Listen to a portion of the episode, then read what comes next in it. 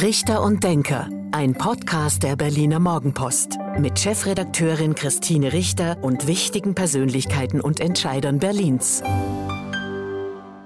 Hallo und guten Tag. Herzlich willkommen zum Podcast Richter und Denker der Berliner Morgenpost.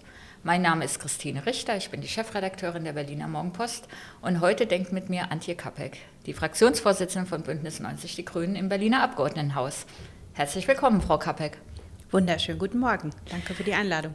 Ja, sehr schön, dass Sie zu uns an den Kudamm gekommen sind. Wir treffen uns heute wieder hier in der fast leeren Redaktion. Die meisten Kollegen sind im Homeoffice. Wir sind jetzt hier in einem Konferenzraum, halten natürlich Abstand und die Hygiene und alle Regeln ein.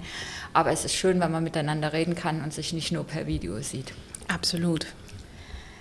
Frau Kapek, die neuesten Umfragen sehen die Grünen bei 27, 28 Prozent. Ich sage gerne, das ist ja wie zu den Zeiten von Klaus Wobereit, fast bei den 30 Prozent. Alles richtig gemacht? Das weiß ich nicht, aber offensichtlich äh, ziemlich viel. Denn es gibt einen Unterschied zu der Zeit von Klaus Wowereit. Damals gab es ein Großereignis, nämlich die Reaktorkatastrophe in Japan, Fukushima.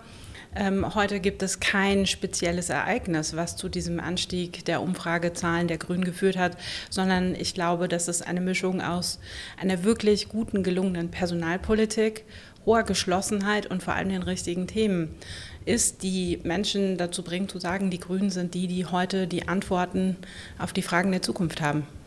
Die Grünen liegen sowohl auf Bundesebene bei 25, 26 Prozent als auch in Berlin.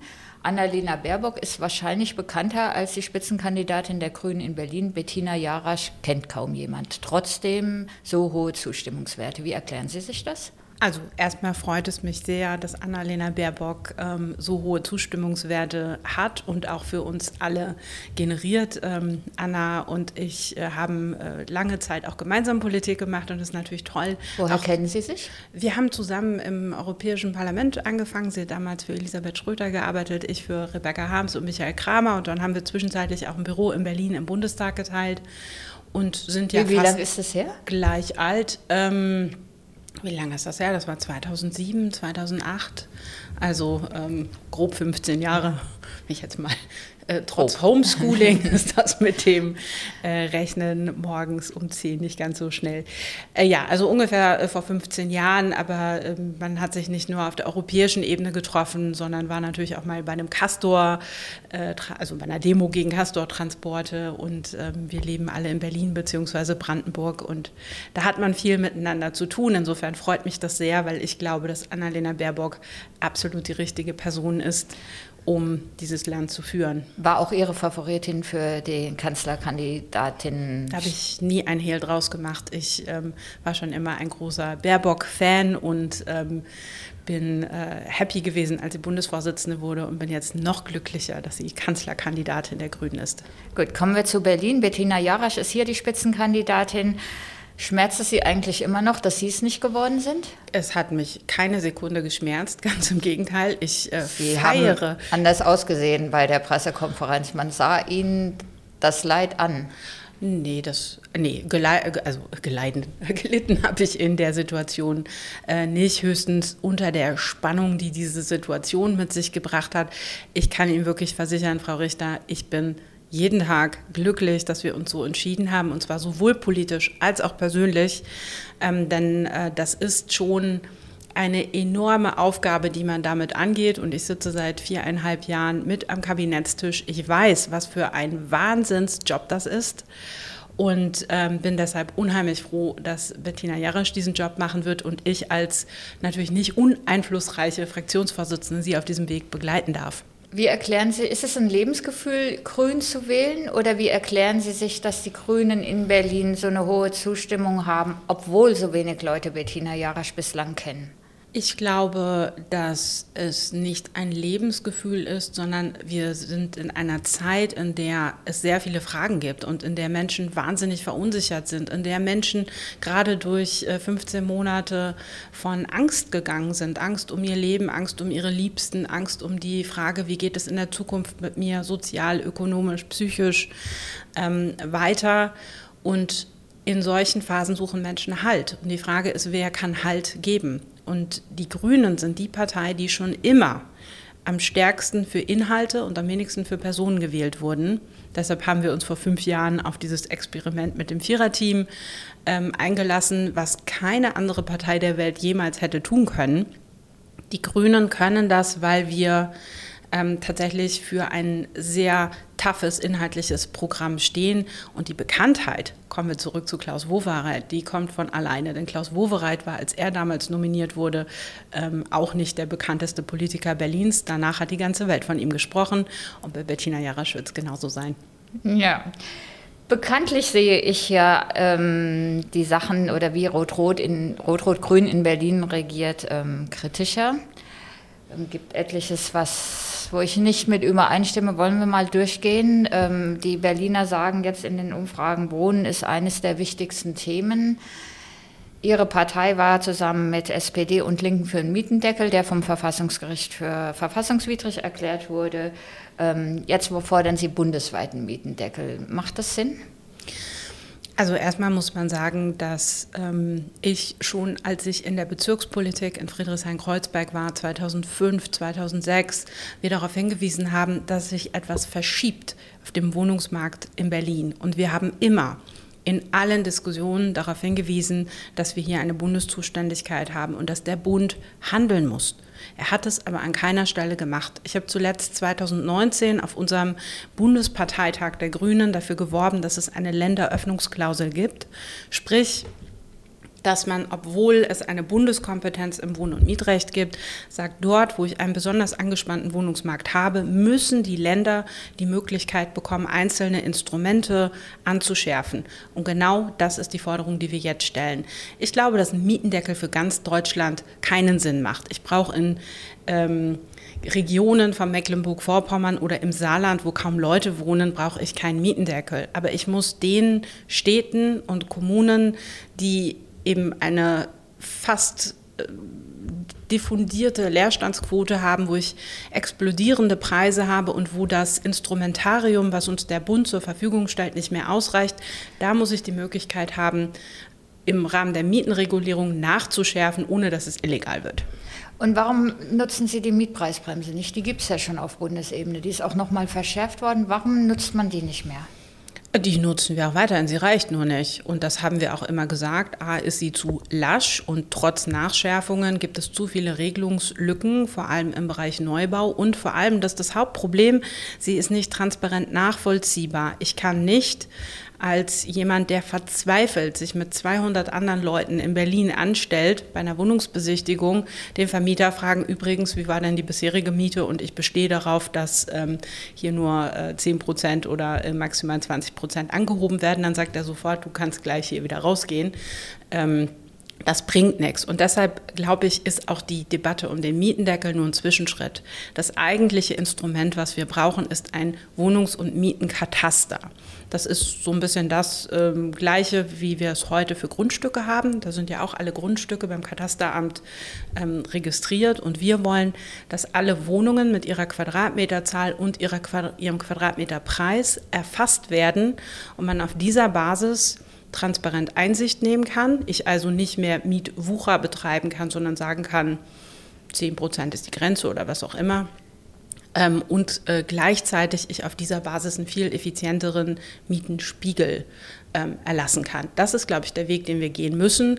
Und der ist total legal und der ist ähm, auch sehr machbar und ähm, wird, glaube ich, dazu führen, dass die Situation in Berlin sich insgesamt befriedet. Denn im Moment haben wir eine sehr aufgeladene Stimmung. Im Moment ähm, liegt aber auch an Ihrer Politik der es, vergangenen Jahre. Es liegt nicht nur an unserer Politik. Also ich gehöre ja zu denen, die schon seit Jahren auch ein Bündnis mit dem Privaten fordert und immer. Ja, aber das gab es ja nicht. Jetzt hat der regierende Bürgermeister, nachdem der Mietendeckel gescheitert ist, jetzt hat er zum runden Tisch eingeladen. Ich bin nur Fraktionsvorsitzende, sage ich mal an der Stelle, aber ich fordere es seit Jahren ich bin nicht die zuständige Senatorin gewesen, ähm, aber wäre ich es gewesen, dann hätte ich schon 2017 zu einem solchen runden Tisch eingeladen und hätte auch schon 2017 mit der privaten Wohnungswirtschaft zum Beispiel über ein Siegel fairer Vermieter oder über ein Bündnis, wie kann denn ein Win-Win-Bündnis für die Wohnungswirtschaft und das Land Berlin aussehen, verhandelt. Und ich gehe davon aus, dass eine regierende Bürgermeisterin Bettina Jarasch diesen Weg fortsetzen wird, weil es genug Investoren, Entwickler und so weiter in Berlin gibt, die sagen, wir möchten das ja gemeinsam mit euch entwickeln, aber es müsste mal jemand mit uns reden. Und da kann ich nur sagen, recht haben sie.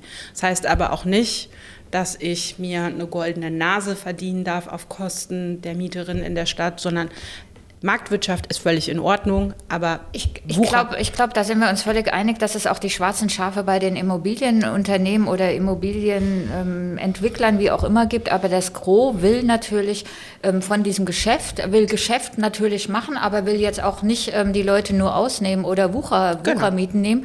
Und man muss ja auch wissen, ähm, dass das Bauen immer teurer wird und geworden ist.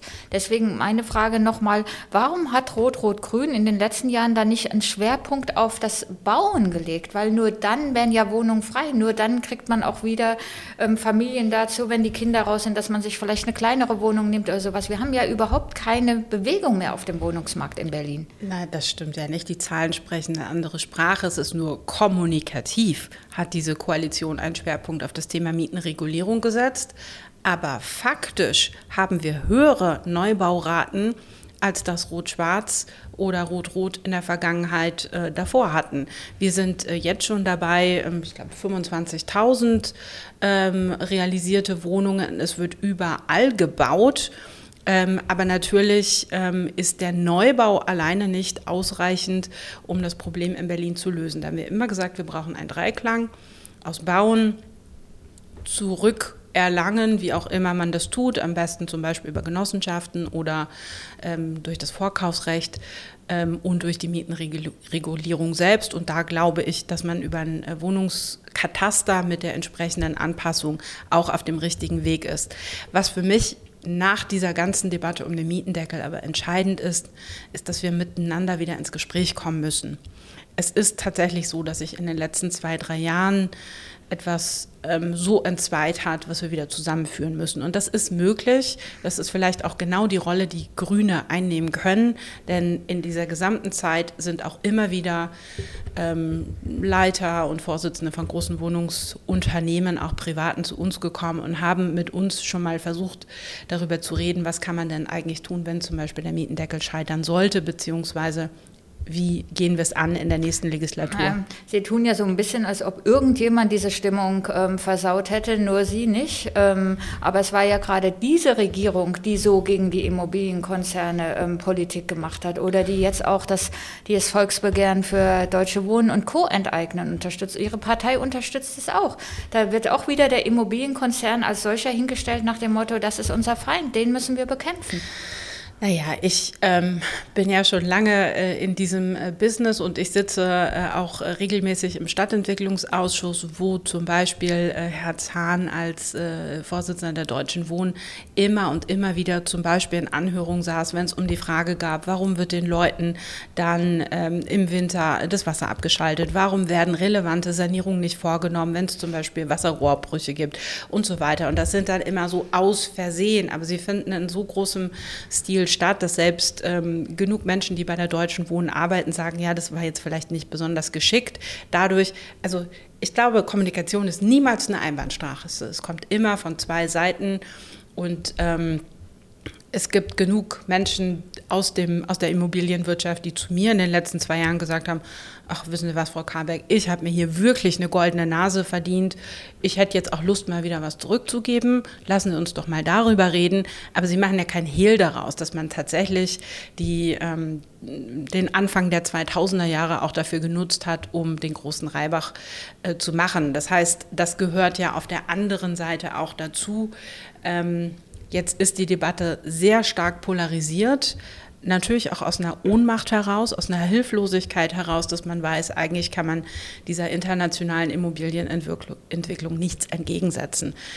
So, das ähm, führt alles in allem aber dazu, dass wir, glaube ich, in Berlin gerade ein bisschen stagnieren und uns überlegen müssen, wie wir ähm, zum Beispiel auch im Umgang mit dem Volksbegehren Deutsche Wohnen enteignen, vielleicht dahin kommen zu sagen, man verständigt sich auf ein Repertoire, das immer dann, wenn Menschen oder wenn Eigentümer sich nicht um ihr Eigentum kümmern, so wie sie es sollten, weil sie es zum Beispiel leer stehen lassen oder nicht sanieren, dass man dann Handlungsmöglichkeiten hat. Und darauf kann man sich schnell verständigen, weil das, glaube ich, alle auch mittragen. Das kann man ja sogar heute schon. Also genau. wenn aus Spekulationsgründen Grundstücke oder Häuser äh, jahrelang nicht bebaut werden, verfallen, nicht genutzt werden, ist ein schwieriger Weg, wissen wir beide, aber kann man ja heute schon. Also die, die Möglichkeiten hätte man ja schon.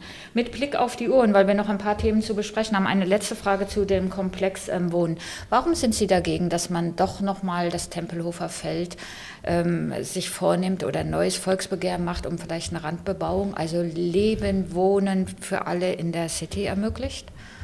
Ich bin nie gegen neue Volksbegehren. Ich finde, Volksbegehren sind ein gutes Instrument äh, der politischen ähm, Kommunikation. Ähm, beim Tempelhofer Feld haben wir ein Ergebnis einer letzten Volksabstimmung.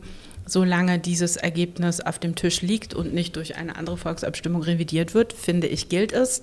Aber es gibt noch zwei, drei andere Argumente. Ich finde, dass erstens Corona gezeigt hat, wie wichtig solche Frei- und Aufenthaltsräume sind um gesund zu bleiben. Dass Menschen vor allem ein Bedürfnis artikuliert haben, nämlich raus ins Grüne beziehungsweise Orte, wo man gemeinsam spazieren gehen kann oder Sport treiben kann. Und davon gibt es gerade in der Innenstadt sehr, sehr wenig. Ähm, zweitens ist das Tempelhofer Feld eine Marke. Eine Marke, mit der wir international werben und für die wir international Aufmerksamkeit bekommen. Wir vergeben uns nichts, wenn wir dieses Feld erst einmal auf lange Zeit so lassen, wie es ist.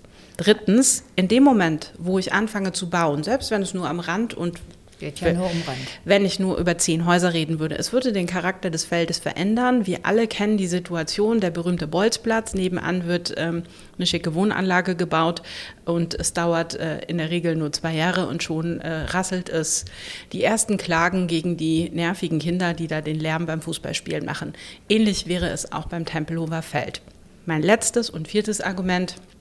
Wir haben 17 Entwicklungsgebiete in der Planung über die Senatsverwaltung für Stadtentwicklung würde ich da jetzt noch ein zusätzliches, so großes wie das Tempelhofer Feld oben raufpacken, würde die nächsten 10, 20 Jahre gar nichts passieren, weil die Senatsverwaltung gar nicht dazu in der Lage wäre, hier nochmal ähm, von Grund auf neue Stadtquartiere zu planen. Deshalb sage ich, lasst uns doch erstmal die abarbeiten, die wir sowieso schon in der Planung haben, wie den Blankenwälder, Blankenburger Süden, ähm, ähm, und äh, die anderen drei Quartiere in Pankow, Tegel und, und, und, äh, in Lichterfelde Süd haben wir ein Riesengebiet, was entwickelt wird.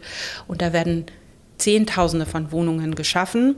Ich glaube, wenn wir schnell Wohnungen wollen, und das ist ja der Grund, warum wir überhaupt über das Tempelhofer Feld diskutieren, dann müssen wir eh einen anderen Weg gehen.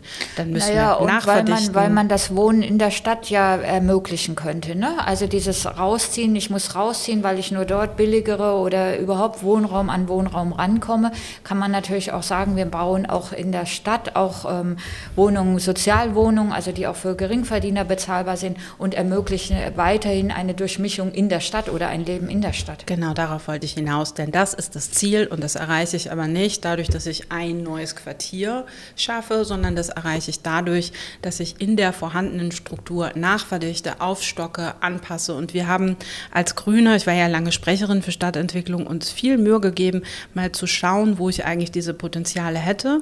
Ich hätte allein durch das Aufstocken von ähm, dem klassischen Lidl-Supermarktbau, äh, äh, Tankstellen, ähm, vierstöckigen Altbauten ein Potenzial von bis zu 500.000 Wohnungen.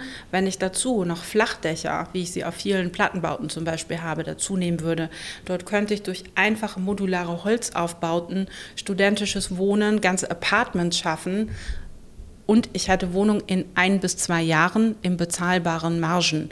Anders als die, äh, die Stadtquartiere, die ich schaffe, die brauchen 10 bis 15 Jahre. Das heißt, wenn ich schnell Wohnungen schaffen will, muss ich die vorhandene Infrastruktur aufstocken und nicht vom, ähm, wie nennt man das denn, Scratch-Brett äh, neue neue äh, Quartiere schaffen. Also ich muss beides machen. Ich will nicht gegen das eine oder das andere reden, aber das Tempo und die Masse bekomme ich in der bestehenden Struktur. Ich ahne, dass wenn die Grünen die Wahl gewinnen, dass Frau Kapperk ein Senatsamt im Blick hat. Kommen wir noch zum Thema Mobilität. Ähm, auch da ist mein Eindruck in den vergangenen Jahren ging es eigentlich immer nur ein Gegeneinander. Also ein Pro für Radwege, für Fahrradfahrer, was auch alles richtig ist, weil da musste sich ja schon lange was, ähm, was tun und ist auch noch immer viel zu tun.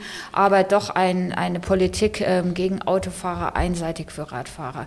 Frau Jarach sagt jetzt, sie will Brückenbauerin werden, offenbar auch erkannt, dass es mehr ein Miteinander geben muss. Warum ging das so einseitig in den vergangenen Jahren? Ich glaube, dass es das gar nicht äh, tat, sondern dass das ähm, ein Teil der Berliner Diskussionskultur ist, die ich, äh, ich bin ja selber Berlinerin, immer wieder faszinierend finde, aber auch total unnötig. Also ähm, ich bin ja mit einem Holländer verheiratet, gucke mir immer an, wie dort die Debatten laufen und dort geht man da komplett pragmatisch ran und sagt, wir haben, ein, wir haben zwei gemeinsame Ziele. Nämlich erstens den Verkehrsraum so aufteilen, dass alle schnell von A nach B kommen und zweitens, dass es sicher ist. Und an der Stelle bin ich vielleicht auch einfach urkonservativ. Ich möchte, dass sich in dieser Stadt alle Menschen, egal ob zu Fuß oder mit dem Rad oder mit dem ÖPNV oder auch mit dem Auto, von A nach B bewegen können, ohne dass sie Gefahr laufen, dabei ums Leben zu kommen. Und das ist in Berlin nach wie vor nicht gegeben. Dafür muss sich die Infrastruktur anpassen und umbauen. Schau mir Kopenhagen an, schau mir niederländische Städte an, schau mir sogar Los Angeles an, das ja nun wirklich ähm, eine Autostadt ist. Das ist nur wirklich eine Autostadt. Das ist eine Autostadt und was machen die? Genau das gleiche wie wir. Das ist nicht irgendeine verrückte ideologische Idee, die die Grünen hier haben, sondern das ist State of the Art. Das ist die Entwicklung, in die alle Städte gehen, weil es zu mehr Gesundheitsschutz und Sicherheit führt. Und das Problem ist, ich erinnere mich an äh, Debatten, die wir in Morgenpost-Foren miteinander schon hatten, das Problem ist immer, dass die Veränderung Ängste auslöst. Der Klassiker, wenn Sie, wenn wir hier eine autofreie Zone in einer, in einer Geschäftsstraße machen, dann kommen die Leute nicht mehr, weil die kommen ja alle mit dem Auto. Genau das Gegenteil ist der Fall der Ort wird attraktiver. Es ist ein Event. Und jetzt wissen wir alle, die wir in Berlin leben, wo es Events gibt, gehen die Leute hin, weil es spannend ist, weil da was los ist, weil man das mit Kultur verbinden kann. Ähm, Ähnlich äh, die Busspuren in den 90ern äh, wurde so getan, als sei das der Untergang des Abendlandes. Und heute stellt doch niemand mehr Busspuren in Frage. Es ist eher die Frage, warum wir nicht schneller noch mehr davon haben. Das Gleiche wird der Fall sein mit Radwegen und Autospüren. In dem Moment, wo ich als Autofahrer nicht mehr Angst haben muss, dass mir ein Fußgänger oder ein Fahrradfahrer permanent ähm, äh, vor den Kotflügel rennt, fahre ich doch auch viel entspannter und ich komme viel flüssiger durch die Stadt. Das heißt, die Menschen, die nach wie vor Auto fahren möchten oder aufs Auto angewiesen sind, werden dies entspannter tun können und schneller tun können. Alle anderen, für die gibt es dann aber auch einen sicheren Weg. Und das ist, glaube ich, das Ziel, dass in dem Moment, wo es mal die ersten guten Beispiele an vielen Stellen dafür gibt, die Leute auch abholen wird. Mein Eindruck ist, wenn ich heute durch die Stadt fahre, es hat sich schon viel getan. Es ist viel, gibt viel mehr grüne Radwege, als es die früher gab. Und ähm, es gibt tatsächlich ein paar Straßen, wo man sagen muss, ich habe keine Nahtoderfahrungen mehr, wenn ich dort mit dem Fahrrad unterwegs bin. Das finde ich ist schon ein Riesenzugewinn. Wird es mit Ihnen ein BVG-Zwangsticket geben nach der Wahl, wenn die Grünen die Bürgermeisterin stellen, wenn die Grünen wieder in der Regierung dabei sind? Ich weiß gar nicht, was ein BVG-Zwangsticket ist. Das ist meine Übersetzung für Ihre Formulierung, die solidarische Finanzierung des öffentlichen Nahverkehrs. Nee. Also Sie haben sich ja dafür ausgesprochen, dass dann für alle Berliner, alle Berliner ein BVG-Ticket kaufen sollen müssen. Das stimmt nicht ganz, sondern wir haben gesagt, wir brauchen eine dritte Finanzierungssäule. Das können aber ganz unterschiedliche Instrumente sein. Ähm, ich brauche diese dritte Finanzierungssäule aber, weil ich heute ein System habe, in dem ich zum Beispiel die BVG finanziere aus Einnahmen auf der einen Seite und äh, Landeszuschüssen, also Steuergeldern auf der anderen.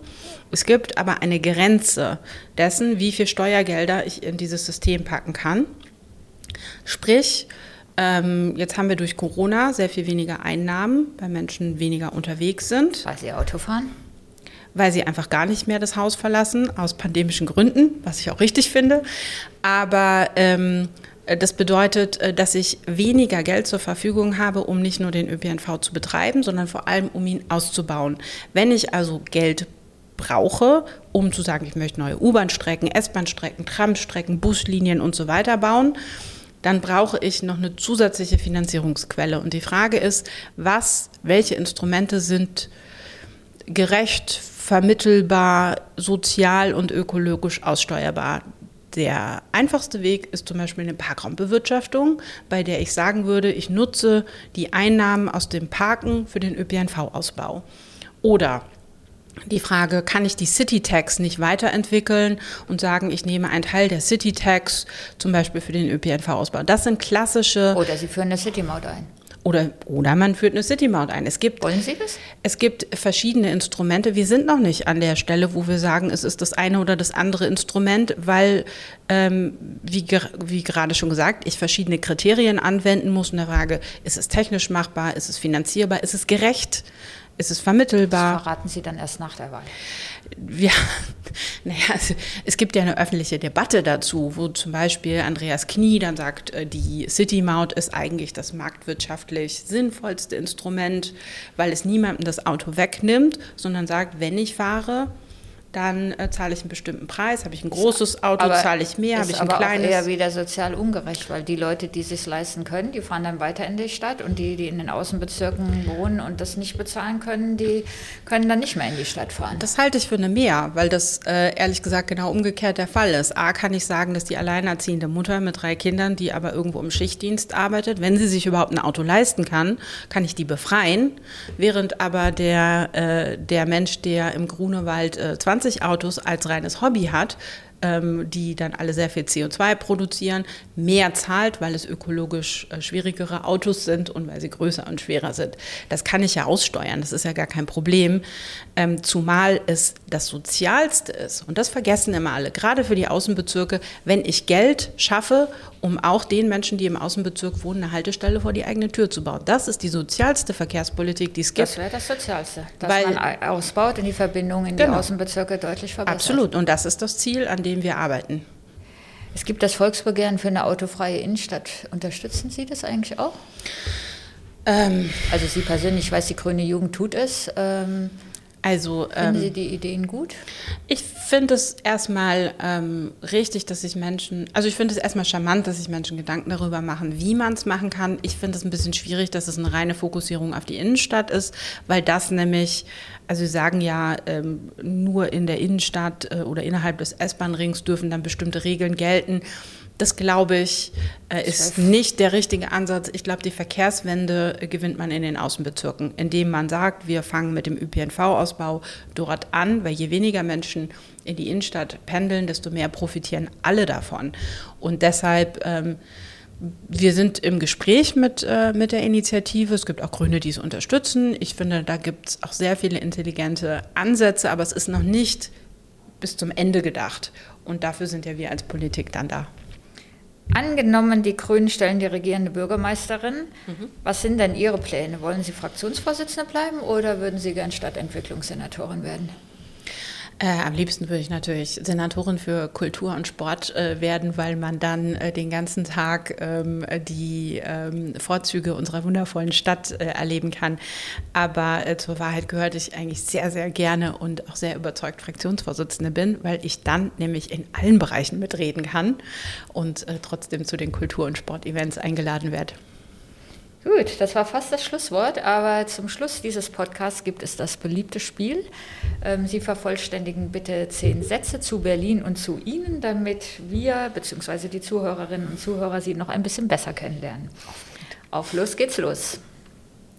Ich bin gerne Fraktionsvorsitzende der Grünen, weil ich die Welt retten kann und das auf allen Ebenen. Mein Lieblingsort in Berlin ist? Puh irgendwas zwischen Britzer Garten und der Kiesgrube im Grunewald. Klimaschutz ist Lebenserhalt. Gerne kennenlernen würde ich einmal. Eieiei. Ähm. Anne Hidalgo, aus, die Bürgermeisterin aus Paris.